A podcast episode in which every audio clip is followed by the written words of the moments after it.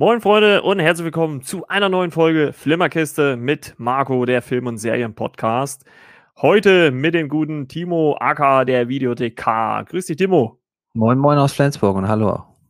Jo, und äh, wir wollen heute unter anderem über Jungle Cruise äh, sprechen und dem neuen Actionreiser von Amazon Prime, Jolt, mit äh, Kate Beckinsale in der Hauptrolle. Aber bevor wir das machen, wollen wir mal über das reden, was wir als letztes gesehen haben. Und Timo, ja, was hast du denn so Schönes als letztes gesehen? Ich habe mich durch ein paar Dokumentationen teilweise gekämpft, teilweise sehr interessante gesehen. Also Empfehlung für Wir alle das Dorf, Empfehlung für Suche nach einer unbekannten Heimat. Bitte nicht gucken. Es geht zwar nur 75 Minuten, aber das ist, zieht sich und das ist sehr Sünde, das über eine Dokumentation zu sagen, aber sie war wirklich nicht gut. Dann habe ich noch einen kleinen Geheimtipp, den ich sehen konnte. Ähm, heißt auf Deutsch Die Verschwundene, glaube ich. Ganz blöder Titel, wie ich finde. Heißt im Original, ist ein französischer Film, heißt Celibet. Okay. Und äh, wird in Amerika unter Only the Animals geführt. Ist schon von 2019 und fängt so an wie so ein Arthouse-Frankreich-Film, Autorenfilm, ganz langweilig auch tatsächlich und ist eine Romanvorlage. Und entwickelt durch so Perspektivwechsel und verschiedene Figuren, denen man dann im, bei der gleichen Sache folgt, einen unheimlich spannenden Bogen und fand ich richtig sehenswert. Habe ich vier von fünf gegeben. Also sogar ein kleiner Geheimtipp. Wer den, es läuft, glaube ich, seit ähm, Donnerstag auch im Kino oder hat zumindest einen Starttermin am 29. bekommen. Ähm, Only the Animals äh, heißt bei uns Die Verschwundene. Den habe ich gesehen. Da habe ich endlich mal jahrelang von mir hingeschoben Carnage gesehen, von, also Polanski, hier der Gott des Gemetzels. Mhm. Mhm. Super. Ähm, dann habe ich Wrath of Man gesehen, also Cash Truck. Und Jungle Cruise zählt ja nicht, den machen wir nachher noch. Genau. Irgendwas habe ich noch vergessen. Es war viel in letzter Zeit, wie man merkt. Ach ja, Born for Corn, eine Landwirtschaftsdokumentation. okay, hört sich ja, ja. lustig an. ja, da habe ich mich auch, war ich ja vom Fach quasi als Nordlicht, als Fischkopf und ähm, dementsprechend habe ich die auch noch gesehen. Ah, sehr interessant, sehr interessant. Ja, ich äh, habe mir jetzt als letztes, ich bin ja äh, im Gegensatz zu dir, Timo, ein bisschen mehr in der Serienwelt auch äh, verhaftet. Also äh, ich möchte mir ja auch gerne die Disney Plus, Netflix oder auch Amazon-Serien auch ein bisschen zur Gemüte führen. Und da habe ich mir äh, die dritte Staffel How to Sell Trucks Online Fast äh, äh, reingezogen, die jetzt ähm, seit 27.07. auf äh, Netflix verfügbar ist. Es ist die dritte Staffel mittlerweile. Und es ist auch die dritte in Deutschland produzierte äh, äh Netflix-Originalserie. Und die macht wirklich sehr, sehr viel Spaß. Hier geht es quasi um den Schüler oder Abiturienten ähm, Moritz, der ja von seinem Kinderzimmer aus quasi äh, Europas größten Drogenring oder Drogenhandel äh, äh, gründet und ja, damit äh, nicht nur seine Mitschüler, seinen Vater, der unter anderem Polizist ist, sondern auch seinen besten äh, Freund Lenny äh, so ein bisschen in Zugzwang bringt und auch gelegentlich in Bredouille, vor allem wenn äh, holländische äh, Drogendealer äh, auf den Plan treten oder Algerier, die jetzt auch nichts äh, Gutes immer zu äh, tun haben. Und äh, das ist aber sehr, sehr spaßig. Also macht wirklich sehr viel Spaß. Die Serie wird was ganz Interessantes und das fand ich schon so bei der, bei der ersten Staffel so genial. Die wird quasi rückblickend erzählt. Also man sieht äh, quasi Moritz in der äh, Jetztzeit quasi so als Offsprecher beziehungsweise in, in so einer Art Interviewsituation und man springt dann halt immer in die Story zurück. Und was das Besondere, finde ich, einfach an der Serie ist, und gerade für eine deutsche Serie, ist die einfach die Aufmachung. Also die wird von der Bild- und Tonfabrik äh, Berlin äh, produziert und die lassen sich, und das haben sie schon in der ersten Staffel grandios umgesetzt, dermaßen viel, viele visuelle Effekte und Sachen einfallen, was ich, glaube ich, so in anderen deutschen Serien oder deutschen Produktionen in dem Art und Weise noch nie gesehen habe. Sei es jetzt die Einbindung von, ähm, von Handybildschirmen, äh, Emojis äh, und so weiter oder überhaupt auch äh, Kulturgut, mit dem wir gerade so zu tun haben, also alles, was im Internet zu tun hat, mit YouTube, Twitch und was es da alles gibt, das binden die dermaßen super und auch nicht zu aufgesetzt in die Serie ein, dass man wirklich denkt, okay, das, das könnte alles wirklich so sein, wie es da so stattfindet. Ein Beispiel zum Beispiel ist äh, in der ersten Staffel, was ganz lustig ist, Äh, es gibt ja bei Mario zum Beispiel oder Mario Kart so Goldmünzen, wo man die man so einsammeln kann mit dem Kart.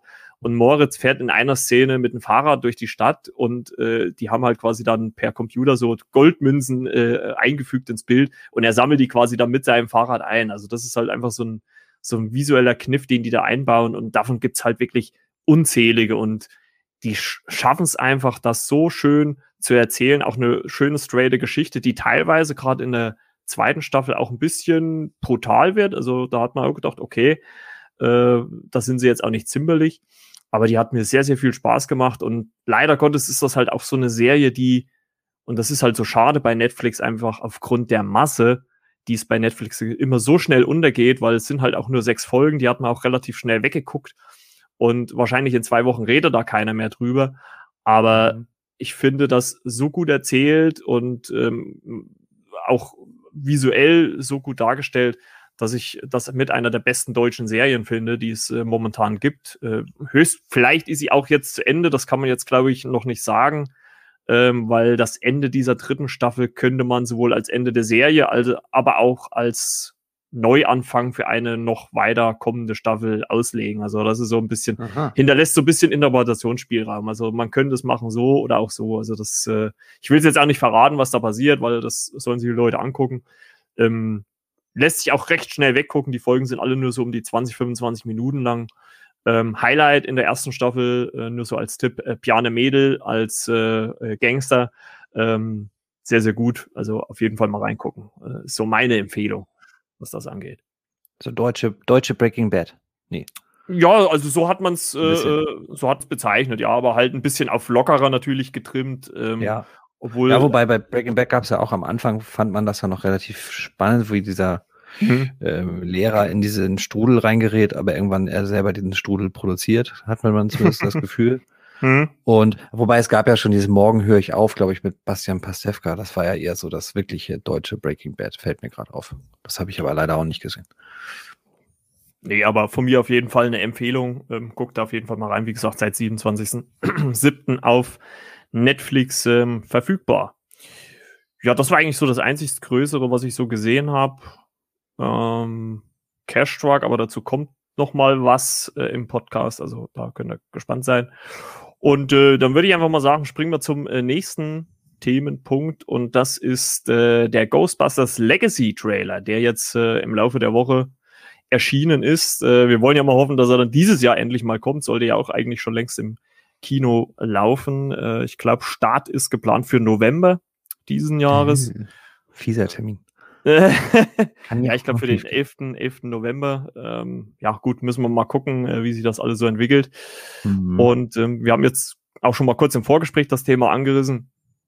Ähm, wir sehen ja quasi so äh, im Trailer ähm, erstmal so, also bis jetzt sind ja immer nur Spots aufgetaucht mit Paul Rudd oder ähm, auch mal mit diesen kleinen Marshmallow-Männchen, aber jetzt mal ein echter Trailer, wo wir so ein bisschen die Story sehen, wo quasi eine Mutter mit ihren Kindern äh, in ein ja, Landhaus zieht was ja offensichtlich, äh, das wird ja auch im, The äh, im Trailer erzählt, äh, das Haus äh, von Egan äh, ist. Also das ist ja einer der Hauptcharaktere der ersten zwei Filme, die von äh, Evan Reitman inszeniert worden sind. Der hier ja übrigens von äh, Jason Reitman, seinen Sohn. Und ähm, ja, das Haus gehört äh, Egan Spengler, also wird zumindest angedeutet. Der wurde ja von Harold äh, Ramis gespielt. Der ist ja leider mittlerweile verstorben, der Schauspieler. Und ja, Paul Rudds Rolle kann man, glaube ich, noch gar nicht so äh, einordnen. Der spielt irgendwie wahrscheinlich einen Typ, den die Mutter kennenlernt, würde ich jetzt mal grob behaupten. Und die Kinder entdecken dann irgendwann mal so eine, so eine äh, Geisterjägerfalle, mit dem die Ghostbusters halt äh, die Geister eingefangen haben.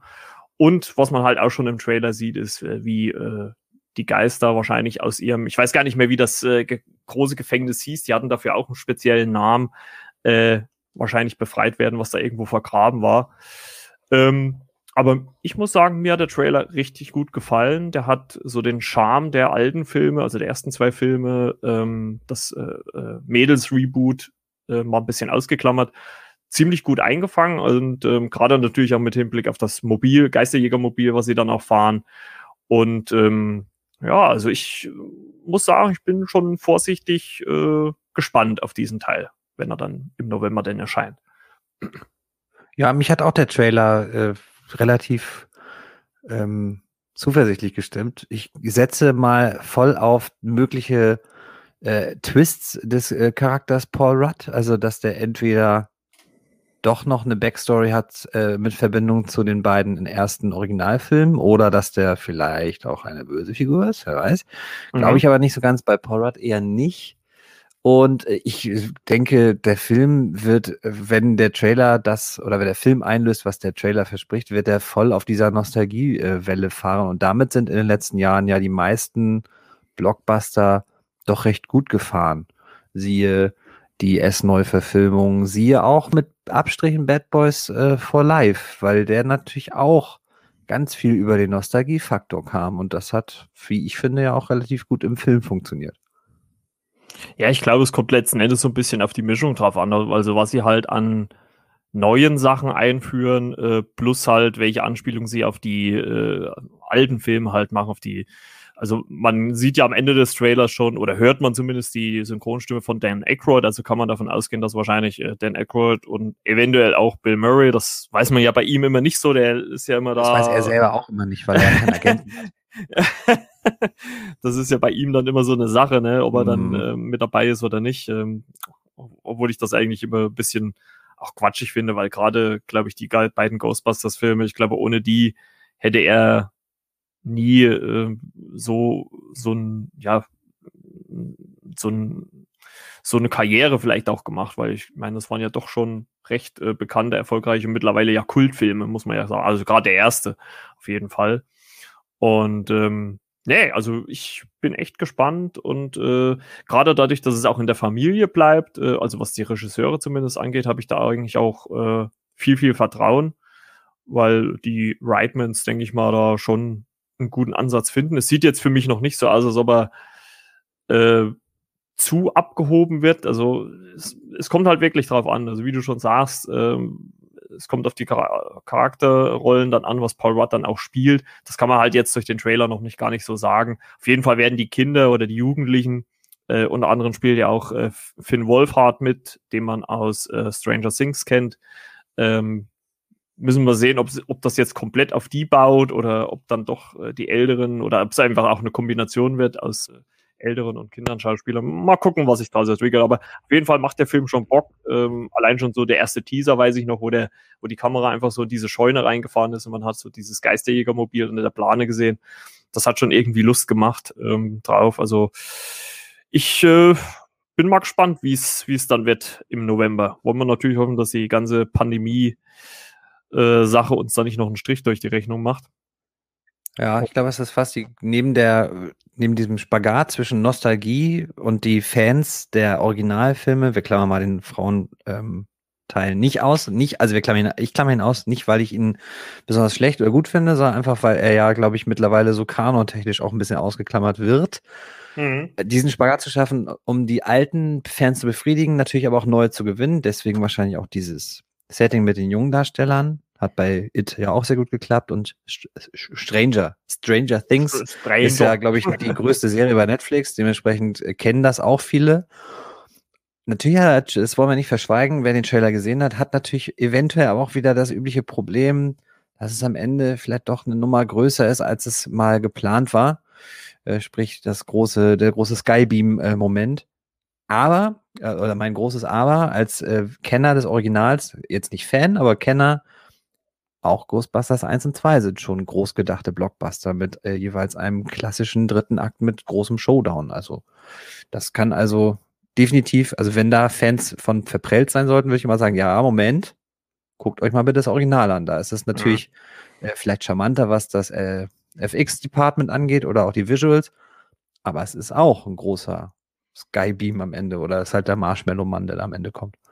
Ja, gut, obwohl, obwohl man natürlich ja sagen muss, dass das damals auch schon äh, wahrscheinlich das war, was sie halt hinbekommen haben mit ihren Möglichkeiten. Ne? Also ich sag mal, äh, wenn die Möglichkeiten da grenzenlos gewesen wären, wär, wär, wären wahrscheinlich die Finale der Filme noch größer ausgefallen. Also es war ja, sie waren ja damals nur so rein technisch wahrscheinlich ein bisschen noch eingeschränkter. Und selbst dafür sind ja, wie du schon sagst, die Filme äh, gerade im zweiten mit dem Marshmallow Mann äh, schon ziemlich grandios gemacht und auch der Stil mit dieser mit diesem riesen Marshmallow-Mann, der durch New York läuft, äh, sieht ja auch schon ziemlich knuffig aus. So. Also es hat schon seinen Charme halt irgendwie, wenn man den da so sieht, wie er durch New York läuft. ja, absolut. Genau. Ja, also sind wir mal gespannt. Also ich bin auf jeden Fall positiv äh, gestimmt, was das angeht. Ähm, ich bin jetzt auch kein Riesenfan, muss ich auch ganz klar sagen. Aber äh, wenn der dann regulär im Kino kommt, würde ich den mit Sicherheit auch gucken, glaube ich. Einfach mal, um gespannt zu sein, wie sie das Finale gestalten und überhaupt, wie sie halt auch der alten Garde vielleicht ein bisschen Tribut zollen in, in, oder halt auch in welcher Art und Weise die beiden ähm, oder die alte Garde. Also man sieht ja schon, die Telefonistin ist ja schon mit dem Trailer äh, zu sehen, wer da noch alles mit dabei ist, ähm, wie man die einbindet und zurückholt. Jo, dann äh, wollen wir mal äh, zum ersten großen Film äh, des, äh, äh, dieser Folge kommen, dem, der mit dem schönen Titel Jolt, also J-O-L-T äh, daherkommt, ein Amazon Original Movie, ähm, seit kurzem auf Amazon Prime verfügbar mit äh, äh, Kate Beckinsale in der Hauptrolle. Und ich versuche mal die Story kurz äh, zusammenzufassen. Ähm, es geht um die von Kate Beckinsale gespielte Lindy, die äh, mit gewissen Aggressionsproblemen äh, zu kämpfen hat und äh, die deswegen am ganzen Körper so eine Art, ja, wie soll man das sagen, äh, Skelett hat, wo sie immer so Strom, Stromschläge bekommt, äh, um sich da in den Griff zu halten, um ihre Aggression zu zügeln.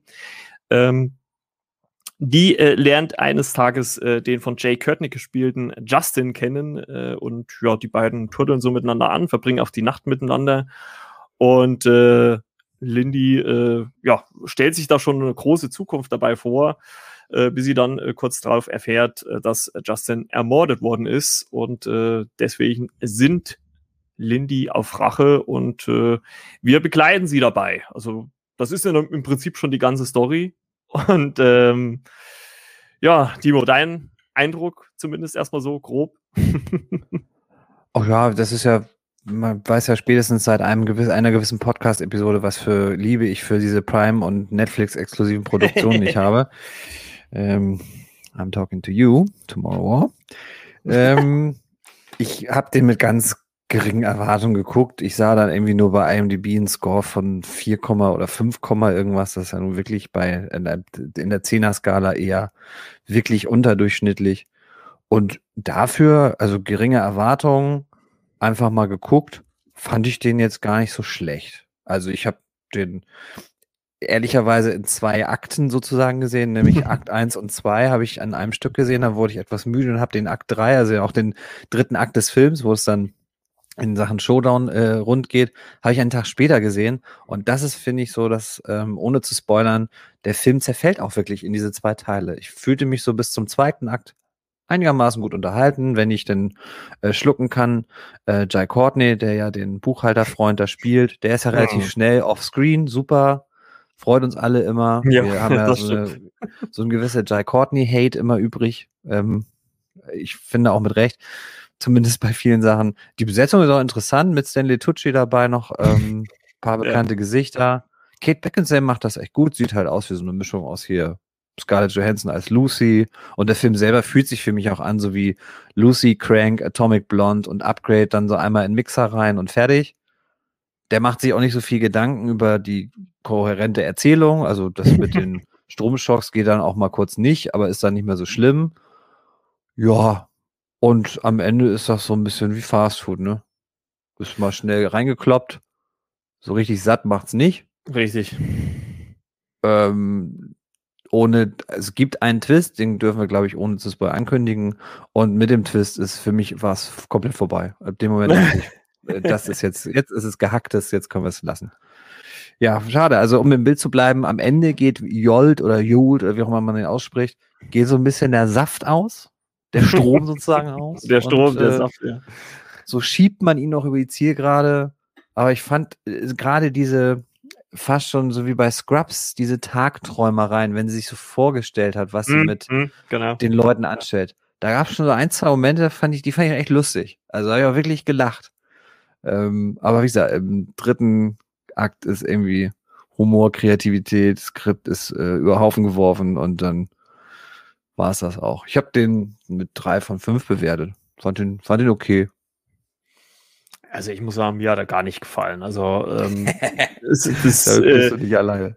Also ich habe, also erstens mal, was, was mir allein schon so vom, vom Aufbau her teilweise so am Anfang ein bisschen merkwürdig vorkam, äh, manchmal hat er sich recht ernst genommen, dann wurde wieder recht viel Humor eingeschoben, dass immer mal ein Gag oder ein Witz gemacht worden ist.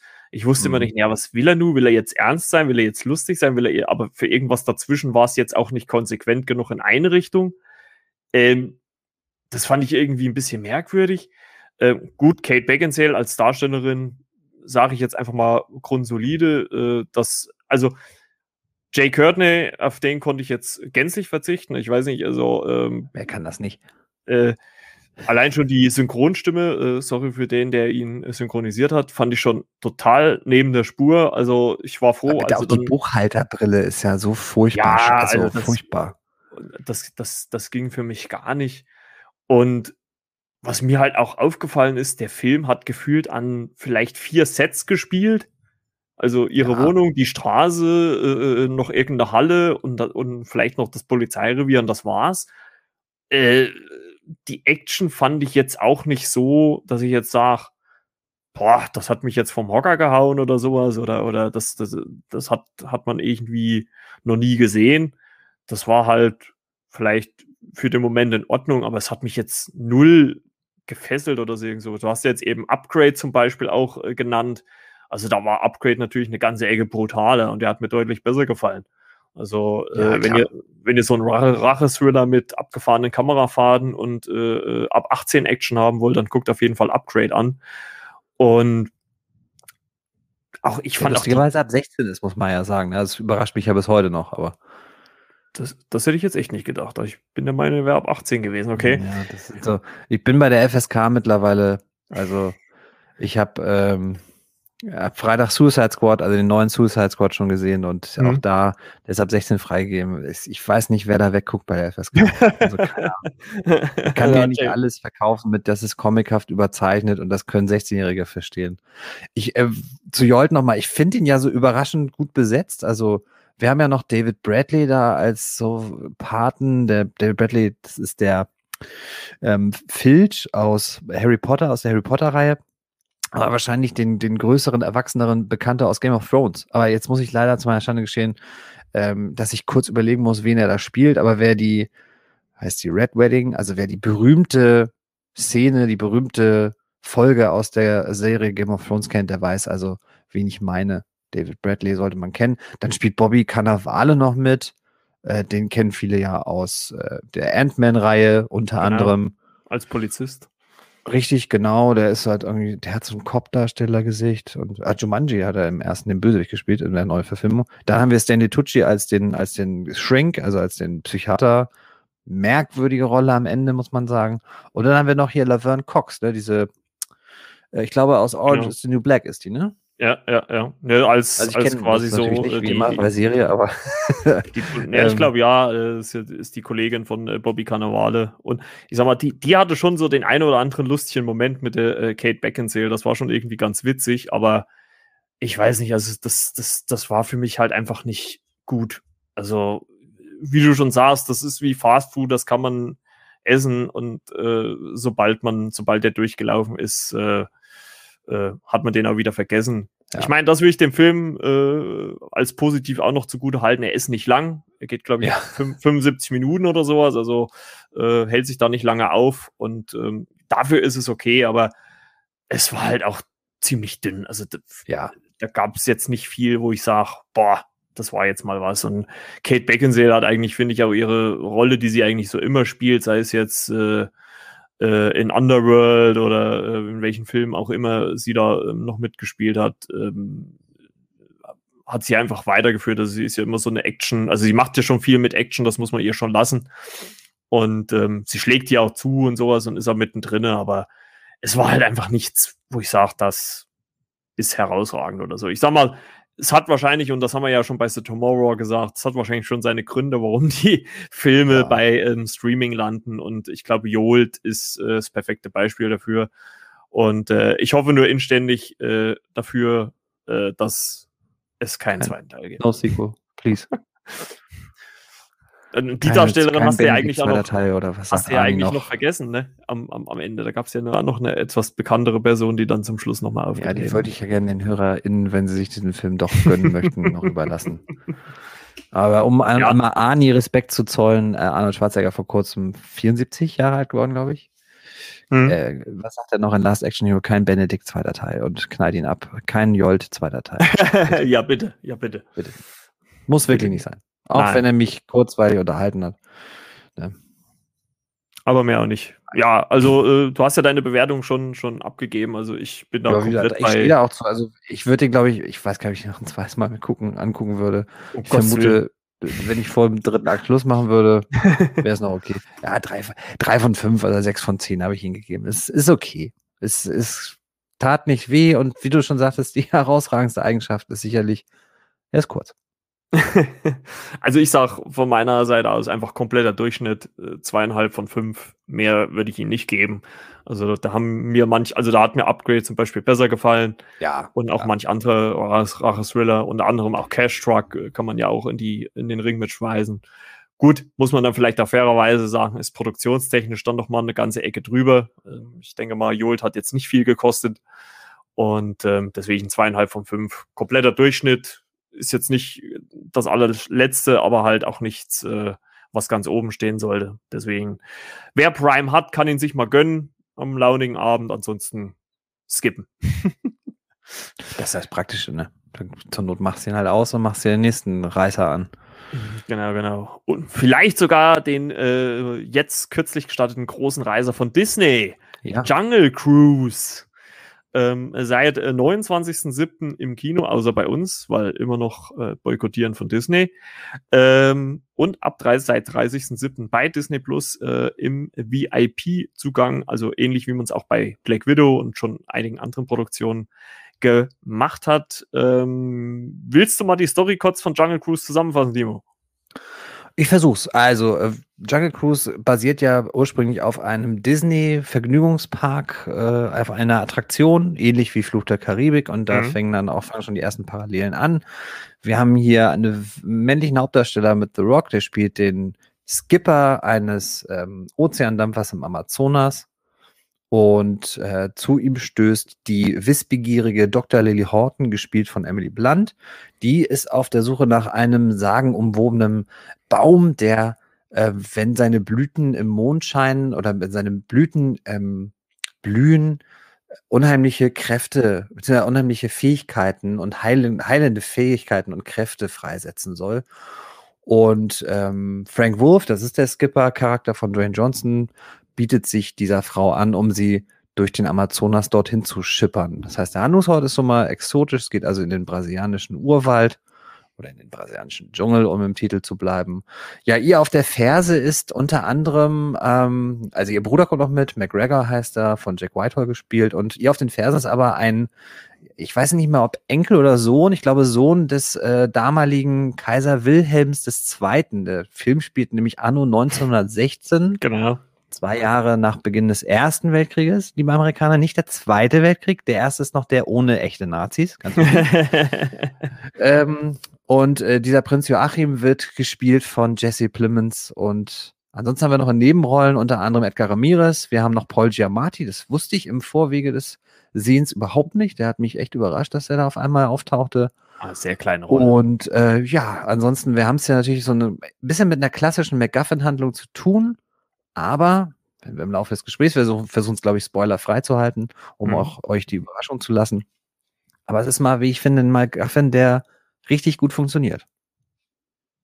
Finde ich auch. Also, äh, das allein die Kombination aus äh, Emily Blunt, The Rock ähm, und auch äh, der, der McGregor gespielt hat, ich komme jetzt gerade nicht auf den. Äh, Jack Whitehall war das. Jack Whitehall, genau.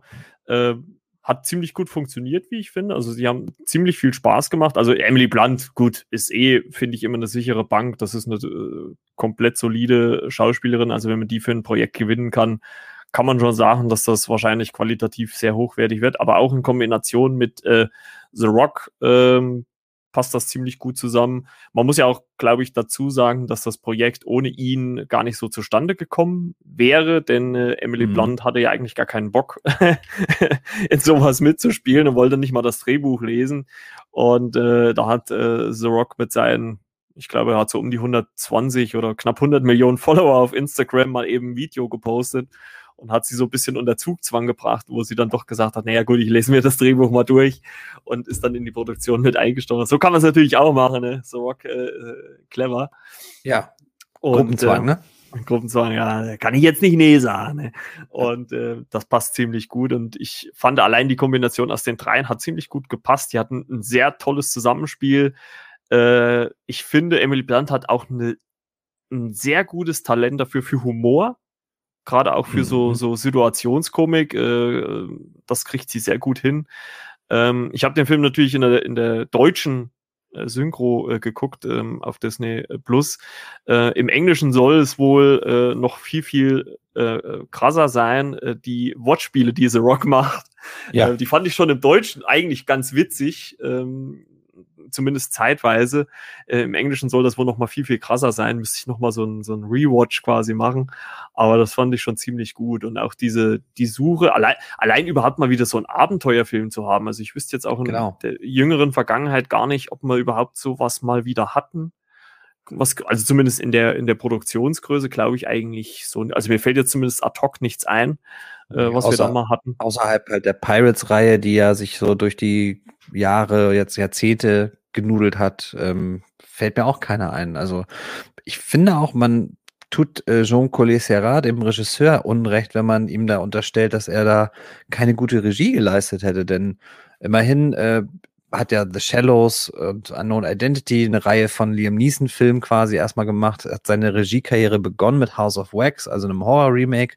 Und hier zeigt er für mich zumindest auch, dass er auch großen Sommerblockbuster kann, was die Bildgewalt angeht und mhm. was auch finde, das ist ja so ein bisschen die Creme de la Creme. Wenn man Technik inszenieren kann, ist eine Sache, aber die von dir schon genannte Chemie zwischen The Rock oder Dwayne Johnson und Emily Blunt, das ist, äh, also das vielleicht das größte, aber zumindest äh, annähernd das größte Fand, was dieser, was dieser Film hat. Der ist so, die haben so eine tolle Chemie und du wirst ja manchmal so in diesen Promo-Interviews denkst du manchmal so, warum betont ihr das jetzt so, dass ihr so lässig locker miteinander seid? Das ist doch, ist das nicht irgendwie so ein bisschen bemüht? Und das war meine größte Sorge eigentlich, bevor ich diesen Film gesehen habe, dass diese, dieser Charme, dieses ungleiche Paar, das hat ja so ein bisschen Anklänge bei African Queen zum Beispiel oder auch bei Romancing the Stone, also auf der Jagd nach dem Juwel von Neil von Robert Zemeckis damals mit Michael Douglas und Kathleen Turner.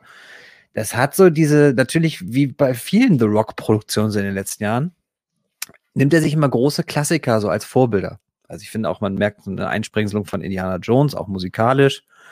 Bei Skyscraper hattest du das Gefühl, das ist so ein bisschen Stirb langsam und Towering Inferno gemixt. Ja, das war Bei, so die Mischung, ähm, ja.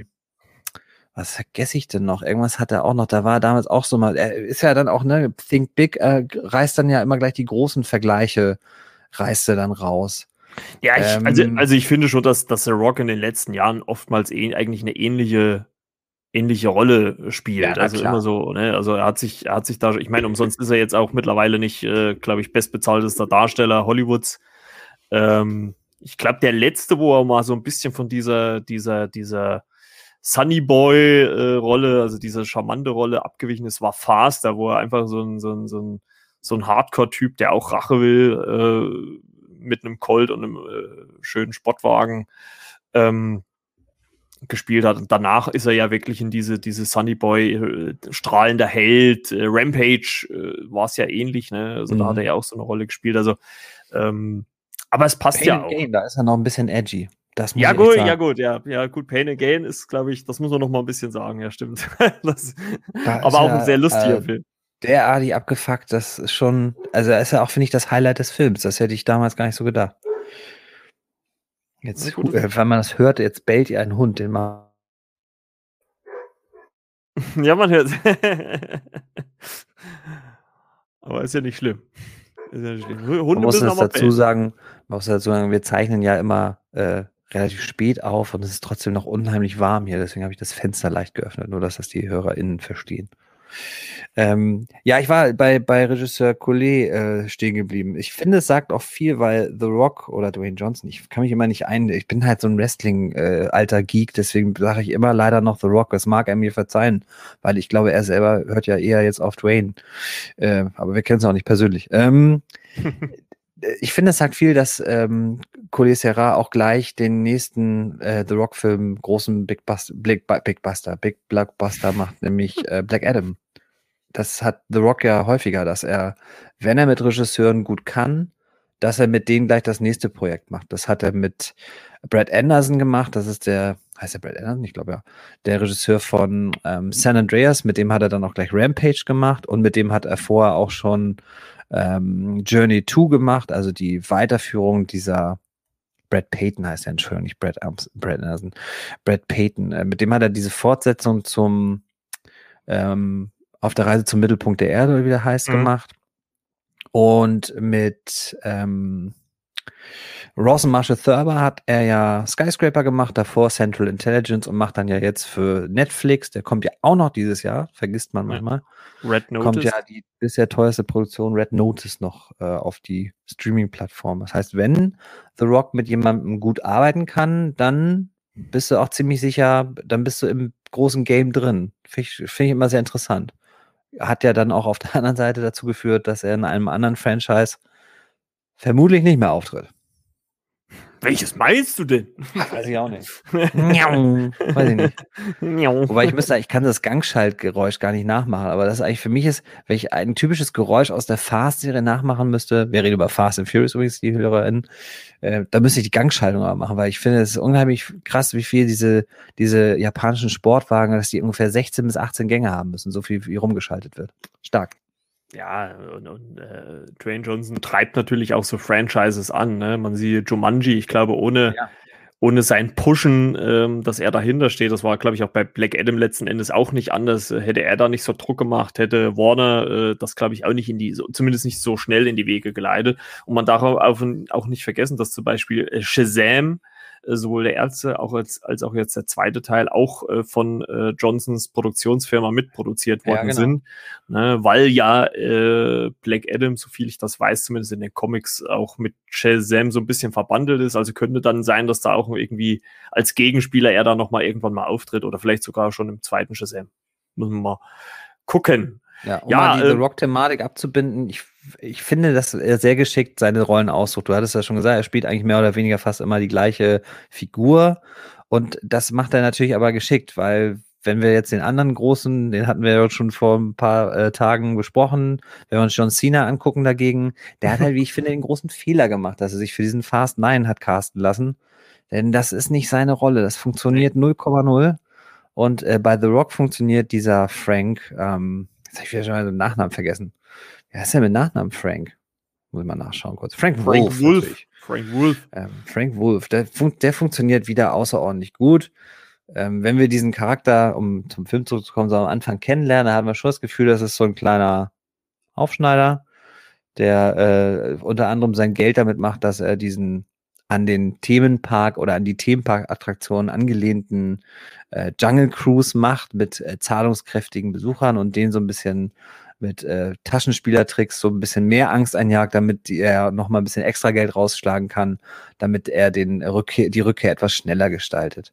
Mhm. Das sind so ähm, diese, und er ist so ein kleiner, wie nennt man das, er tauge nichts, ist es vielleicht nicht, aber er ist schon so ein bisschen bisschen, er wirkt so auf den ersten Moment ja, so ein bisschen. So, so ein Schlitzohr halt, ne? Ja, genau. Wie so ein Schlitzohr, ähm, ne? Das nimmt im Laufe der Handlung, äh, ohne jetzt zu spoilern, nimmt das ein bisschen ab und dementsprechend rutscht er dann noch so mehr oder weniger in seine, in seine gewohnten Figurenmaße sozusagen. Ähm, ich überlege, was ich auf der Liste habe.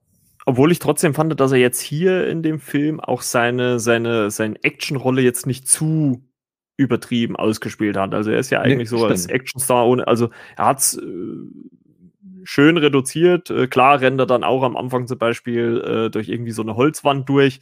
Aber mhm. okay, das gebe ich ihm für den Moment. Aber es wurde jetzt nicht so, er wurde jetzt nicht so als der Unbesiegbare und äh, mich erschüttert ja. gar nichts äh, dargestellt. Hat ziemlich gut gepasst. Was mich, und das, das möchte ich mir so ein bisschen ganz kurz nur so als kleinen negativen Punkt anmerken, was, was ich nicht gebraucht hätte für die, für die Story jetzt insgesamt ist, dass, ähm, weil über weite Strecken des Films äh, funktioniert das eigentlich, das Zusammenspiel von Emily Blunt und Dwayne Johnson ziemlich gut, dass man so am Ende dann wieder so eine Art Liebesbeziehung äh, ja. einbinden musste. Ich finde, das hätte es nicht gebraucht. Also die hätten auch einfach Kumpel und äh, Kumpeline irgendwie sein können, die sich halt gut verstehen und so halt äh, permanent necken oder sowas. Das fand ich eigentlich ganz gut. Also dieses Romantic äh, hätte man sich sparen können, finde ich. Also ähm, hätte es jetzt nicht gebraucht. Ich also kann es verstehen, dass du das sagst und ich habe das auch in des Öfteren schon mal gehört, dass diese Kritik da aufkommt, dass das ähm, nicht ganz so passen würde.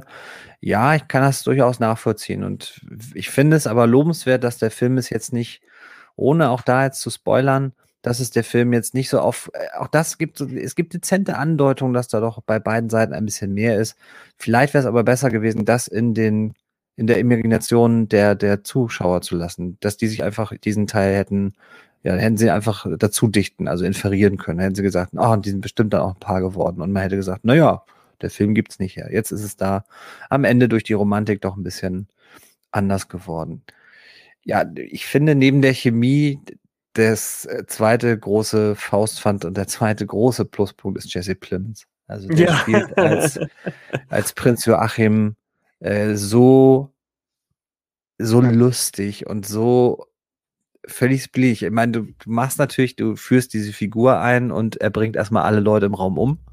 Mhm. Ähm, das ist schon mal ein, ein krasser Move, aber ähm, es ist erst so zwischen Wahnsinn und Wahnwitz ist so lustig. Dass allein der Fakt, dass er mit einem U-Boot durch den Amazonas versucht zu, zu kommen und sich von Bienen äh, Informationen einholt und sich auf der Karte Sachen zeigen lässt. Was ähm, auch nicht für enge Kurven äh, gebaut ist, wie man sieht. nee, definitiv nicht. Also damalige U-Boote sind noch nicht so äh, wendungsreich oder noch nicht so wendig vielmehr wie jetzt bei Jagd auf Rote Oktober. Das muss man wirklich dazu sagen. Ich habe ihn ja in der OV gesehen und ähm, dadurch, dass er ja einen deutschen Kronprinzen spielt, äh, spricht ja auch ab und zu mal Deutsch und äh, dieses Hallöchen. Schöne, das kennen die, ja genau, das kennen die äh, Zuschauer äh, des Trailers und die uns unseren Podcast hören.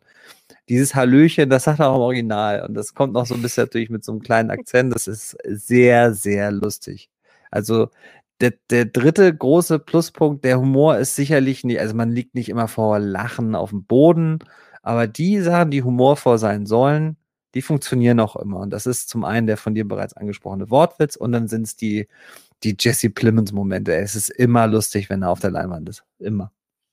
Genau, es sind halt äh, keine Lacher, die, äh, wo man jetzt umfällt, aber man hat immer so ein leichtes Schmunzeln mindestens im Gesicht. Und ähm, das macht ziemlich viel Spaß. Und du hast ja gerade schon mal die Bienen äh, angesprochen. Und ähm, ich weiß nicht, wollen wir das vielleicht schon spoilern, was äh, die, die Bienen zum Beispiel äh, für einen Grund haben, warum die existieren oder welche Ja, Figur? das können wir, glaube ich, schon sagen. Ich glaube, ich bin mir nicht sicher, weil ich nicht den Trailer im, im Kopf habe. Ich glaube, das wird ja sogar im Trailer gezeigt. Das ist das, das, das, war mal ein Film, wo ich den Trailer nicht vorher gesehen habe. Nö, ich versuche ja mittlerweile auch fast alles, es sei denn, es ist Anführungsstrichen dienstlich, so wenig Trailer wie möglich zu gucken. Denn siehe Fast, nein, nochmal die Brücke dahin. Ja. Trailer verraten mittlerweile viel Aber, zu viel. Ja, das ist gut, das, ja, das stimmt. Aber ich muss, muss ganz ehrlich sagen, manchmal macht man, man kommt ja gut durch Social Media kommt man auch fast gar nicht mehr drum herum, weil man ja, ja da immer wieder äh, vollgeballert wird. Also ich habe mir letztens, äh, kurze Anekdote dazu, habe ich mir nochmal den äh, Keine Zeit zu sterben, also 007 Trailer angeguckt. Und hm. der macht mir wirklich so viel Bock, dass ich den Film unbedingt sehen möchte. Ähm, ja, so viel dazu. Ähm, ja, ich würde ja, sagen, dann, dann, dann so, also ja, Gut, äh, äh, dann äh, spoilern. Wollen, wollen wir das jetzt spoilern oder sagen, was wir Ja, das, das dürfen wir, glaube ich, echt verraten. Ja, weil im Laufe des Films, und das hat mich schon ein bisschen überrascht, also ich habe es jetzt ehrlich gesagt nicht gleich kommen sehen. Ich dachte schon, aha, okay. Ähm, denn äh, die Figur um äh, Dwayne Johnson äh, hat noch eine Vorgeschichte, denn sie haben, wenn ich das jetzt noch richtig zusammen bekomme. Das willst du spoilern. Ach so, ich dachte, du wolltest das andere spoilern. Na gut, was, ja. Oder, also ja, oder, oder was meinst du? Was, was, ja, also wir können ja sicherheitshalber, also wer jetzt, ähm, müsst, ihr müsst mal 30 Sekunden weghören, wer sich jetzt komplett überrascht. Ihr könnt ja im Autoradio vorskippen oder in eurer Podcast-App. Ich glaube, das geht ja immer so in 10 Sekunden Schritten, ne? Ja, dann drückt ihr jetzt dreimal das und dann machen wir es. Ab jetzt. Ab jetzt. genau, Spoiler. Ähm, also es, äh, es gibt ja quasi einen Fluch, der äh, Frank belebt. Also äh, Frank heißt ja eigentlich gar nicht Frank.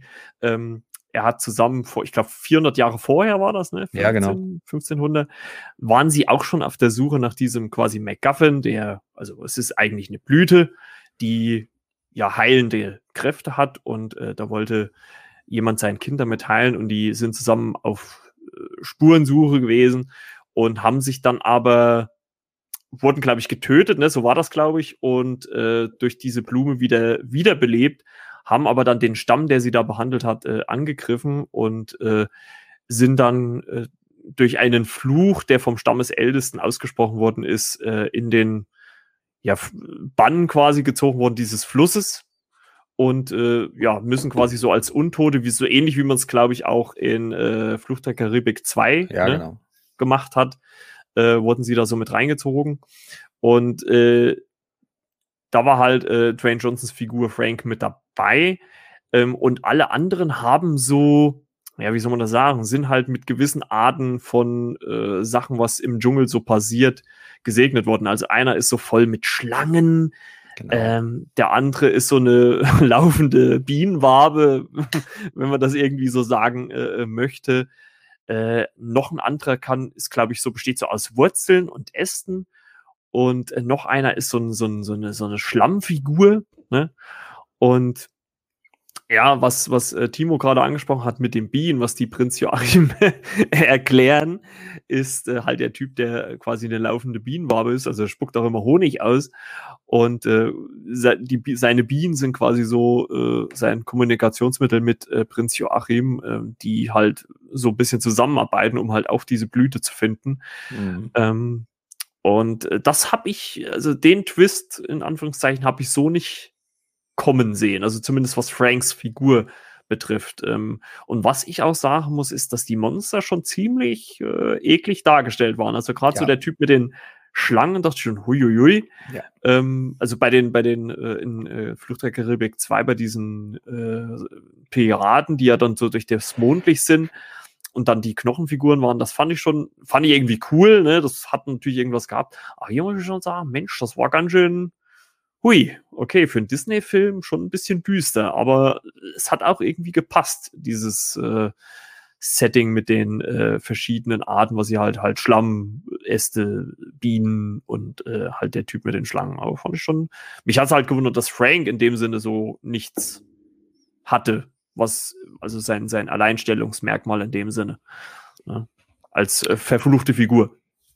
Ja, ich kann mich nicht mehr ganz erinnern. Äh, bei mir ist das schon fast eine Woche her, dass ich ihn gesehen habe. Deswegen bin ich mir nicht mehr sicher, was. Äh, es wird aber irgendwie erklärt im Film, aber ähm, schaut ihr ihn einfach selber. Äh, ich finde natürlich, die ober, übergroßen Vergleichsstiefel sind ja immer Flucht der Karibik und da sind sehr viele sehr schnell dabei und sagen, ja, das ist natürlich nicht die Qualität von Flucht der Karibik. Ich sagte immer ja, aber nur, ich würde das nur für den ersten unterschreiben. Ich finde mhm. so, insgesamt den Film, um noch nicht zur Bewertung zu kommen, aber um zu zeigen, wie toll ich den fand, ähm, ich finde ihn besser als alle Fluch der Karibik-Sequels. Alle. Auch oh. zwei und drei. Okay.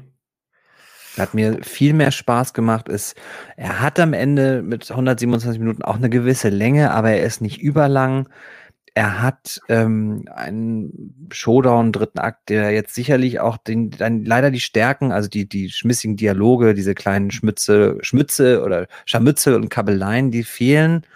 Und da wird er halt so ein bisschen normaler, aber er ist halt auch, finde ich, rechtzeitig vorbei und das wird alles sehr, sehr stringent zu Ende erzählt und es macht Spaß. Ich finde auch, dass zum Beispiel dieser McGregor-Charakter, mhm. der schrammt so gerade so am nervenden Sidekick vorbei. Also der ist so gerade angenehm genug und er hat auch noch eine Hintergrundgeschichte, die in einer Szene sehr, sehr deutlich gemacht wird, dass er mhm.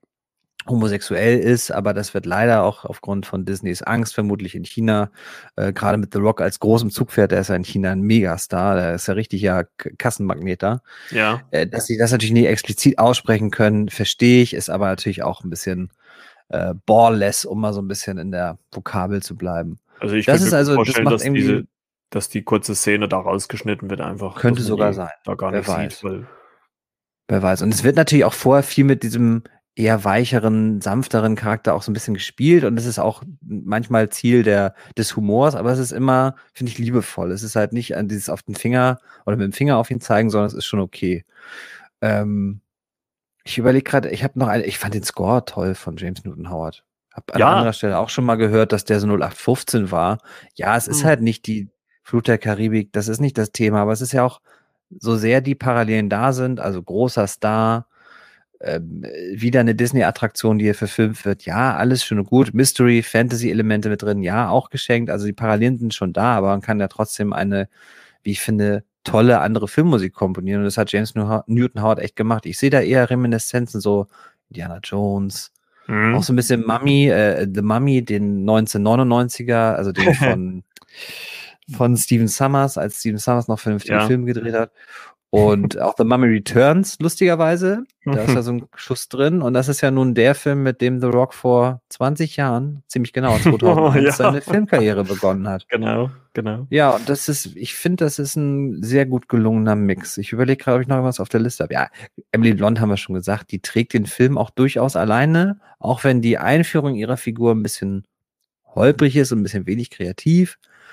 Aber trotzdem, also ich finde, die kann Action, die kann Comedy, hat ein gutes schauspielerisches Timing. Was willst du mehr? Ich meine, das ist so ein Action ist, ist auch gut. Man merkt auch immer so, dass es versucht wurde, praktisch zu machen. Klar hast du auch mal hier und da eine Greenscreen-Montage mit CGI, die du erkennst. Aber jetzt machen wir uns mal nichts vor, ey. Die, die 80er-Abenteuerfilme sahen genauso künstlich in den extremsten Momenten aus, weil man da noch viel weniger gut tricksen konnte. Das muss man Genau. wirklich mal sagen. Ja. Also es gibt äh, zum Beispiel eine Szene mit einem äh, mit einer Wildkatze am Anfang des Films Mhm. und dann auch noch mal, also die spielt dann auch im weiteren Verlauf auch immer noch eine Rolle. Mhm. Und ähm, ich muss sagen, so am Anfang des Films dachte ich mir, ach naja, gut, äh, ziemlich CGI, aber so gegen Mhm. Ende haben sie es doch gut hingekriegt, die so einzubinden, dass das gar nicht mehr so sehr aufgefallen ist. Also am Ende hat es mich gar nicht so gestürzt, war nur am Anfang ähm, auf dem Boot, äh, als die Katze da so rumläuft, dachte ich mir, äh, man, hier sieht man es jetzt schon deutlich. Ja. Ähm, aber so gegen Ende war das alles, obwohl man natürlich auch sagen muss, am, am Ende wird auch ein bisschen im Dunkeln ähm, damit gespielt oder lässt sich natürlich CGI immer ein bisschen besser kaschieren, als äh, wenn äh, gerade am Anfang des Films da in praller Sonne, im prallen Licht ähm, die Effekte gezeigt werden. Aber trotzdem äh, grundsolide und äh, auch sehr unterhalten. Also wir haben es ja schon gesagt, es gibt halt momentan kaum auch solche Art Abenteuerfilme. Genau. Und dann ist man ja auch froh, ähm, auch wenn man natürlich auf der anderen Seite sagt, Disney äh, ist so quasi schon so ein Monopolist, aber trotzdem ist es ja schön, wenn sie auch solche Abwechslung an Filmen bringen und das kann man ihnen ja dann letzten Endes nicht vorwerfen. Also allein, was man äh, in diesem Jahr schon alles auf Disney Plus an Exclusives bekommen hat, die jetzt auch später dann ins äh, Abonnement wechseln. Ich glaube, Jungle Cruise, wie ich gelesen habe, ab November dann im Abo äh, mit dabei, also in knapp ja, vier Monaten dann äh, Mhm. ist er dann regulär im Abo mit drin, momentan halt noch mit Zuzahlung. Aber trotzdem, der macht sehr viel Spaß, der macht sehr viel richtig, der bindet die Darsteller gut ein und äh, kann man, also ich finde, man kann eigentlich gar nichts groß Negatives über den Film sagen. Also es gibt für mich keine großen Schwachstellen. Klar, das Ende, Finale fand ich jetzt auch eher klassisch. Also das hat man schon, wenn man viele Abenteuerfilme gesehen hat, äh, das kennt man schon in irgendeiner Art Ja. und Weise. Also äh, das, da bricht er jetzt nicht heraus.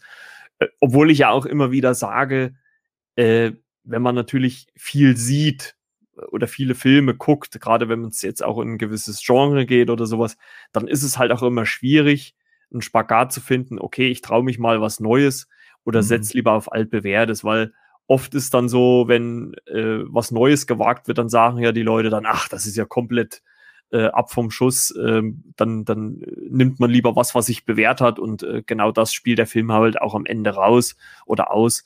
Und ähm, ich glaube, das kann man ihm dann auch, finde ich, letzten Endes nicht vorwerfen. Nö. Wollen wir zur Bewertung kommen?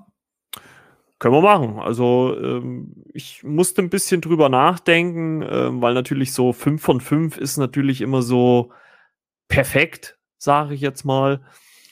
Ähm, ich habe ähnlich wie du bei Jolt eigentlich auch von Jungle Cruise erstmal nichts erwartet, weil äh, erstens mal der ja bei uns auch nicht im Kino lief und deswegen habe ich den jetzt so auf äh, Disney Plus einfach mal so mitgenommen. Aber muss trotzdem sagen, dass er mich letztendlich so gut unterhalten hat, ähm, mir die äh, Schauspieler so gefallen haben, dass ich mindestens eine viereinhalb äh, von fünf gebe. Ist jetzt für mich nicht der perfekteste Film, das, da fehlt noch ein bisschen was, aber äh, hat mich extrem gut unterhalten. Ist, glaube ich, auch gerade richtig für so einen launigen Familienabend mit äh, Frau und Kindern. Macht der, glaube ich, ziemlich viel Spaß, wenn man sich den angucken kann. Und ähm, bei Disney Plus und deswegen äh, viereinhalb von fünf von meiner Seite mhm. aus.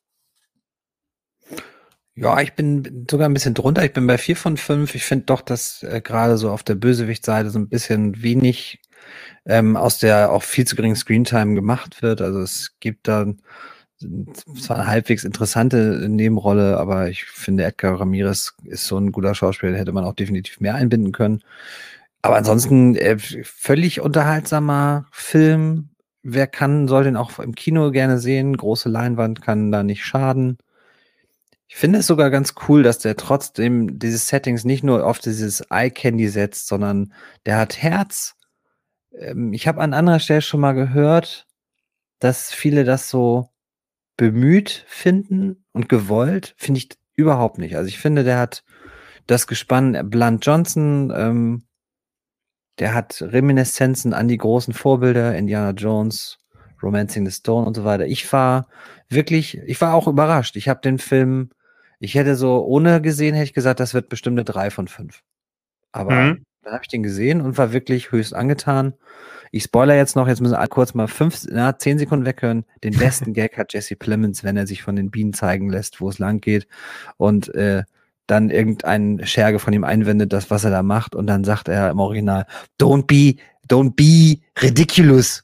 Und das ist das ein grandioser Gag. Also da habe ich so, mich so weggehört. Ich weiß naja, gar nicht, was gut. es am Deutschen sagt. Ja. Nee, also kann man auch auf jeden Fall alles so unterschreiben. Macht man, glaube ich, nicht viel verkehrt und ähm, gezwungen fand ich das jetzt ehrlich gesagt gar nicht. Das hat sich alles für mich natürlich eingefügt ähm, und äh, da kann ich nichts dagegen sagen. Also äh, klar, wenn man wenn man möchte, kann man immer irgendwo sagen, ja, okay und so und so, aber man muss halt auch mal froh sein über das, was man hier bekommt und das ist sehr unterhaltsames Kino oder Film und ja. ähm, wenn man halt, äh, also das Gezwungene kann ich da auf jeden Fall nicht rausziehen. Ja, da haben wir es doch schon mal wieder für diese Woche. Und äh, ich würde sagen, danke Timo, dass ja, du gerne. wieder mit dabei warst, auch zu etwas späterer Stunde auf dem Sonntagabend, Spoiler. Und ähm, ja, äh, wir wünschen euch an dieser Stelle natürlich eine äh, schöne Woche. Bleibt gesund, äh, hört Podcasts, äh, bewertet den Podcast, abonniert den Podcast äh, in der Podcast-App eures Vertrauens. Folgt uns äh, bei Instagram. Links dafür äh, gibt's in den Show Notes. Und ja, nächste Woche steht ja schon wieder ein großes Highlight an. Der Timo durfte es ja schon sehen. Ähm, mal gucken, ähm, wie wir dann das Gespräch dazu gestalten. Und äh, ansonsten gibt's noch eine Kritik, die jetzt die Woche bei dir kommt. Kannst du da schon was ankündigen oder ist äh, bei dir alles durchgeplant schon erstmal? Ja, ich habe bei, bei tollkühne äh, Anweisung gegeben. Ab 600 Abonnenten gibt's von mir dann auch die äh, vorab vor dem Podcast die Suicide Squad äh, Kritik, also die von The Suicide Squad, nicht von 2016er eher, die werde ich aber diese Woche auch noch reinschieben. Ähm, ich habe mir als Hausaufgabe nämlich gesetzt, auch noch mal den 2016er Suicide Squad zu gucken. Ich bin allerdings, oh. äh, ehrlich gesagt, beim, beim letzten Anfangswatch bin ich eingeschlafen. weiß, der Film hat, ist auch weder gut gealtert, noch ist der besonders herausragend. Ich habe ja auch schon ein kleines Shitstürmchen losgetreten, als ich sagte, dass das. ich war, ich wär, wurde so etwas äh, belächelt, weil ich mich von dem Wort grandios so triggern lassen würde. Aber ich finde, so ein Film wie Suicide Squad von David Ayer ist alles, aber nicht grandios. Aber mm, gut. Ja. Äh, kann jeder seine Meinung dazu haben. Lassen wir mal so stehen. Genau, genau, genau. Also, wir wünschen euch äh, eine schöne Woche. Donnerstags, äh, am Donnerstag natürlich 9 Uhr wieder mal ein Shot. Ähm, wer genau hingehört hat, könnte denken, was da kommt. Und äh, ansonsten hören wir uns dann in der nächsten regulären Folge wieder. Äh, ich bedanke mich fürs Zuhören. Bis denn dann. Ciao, ciao, euer Margot.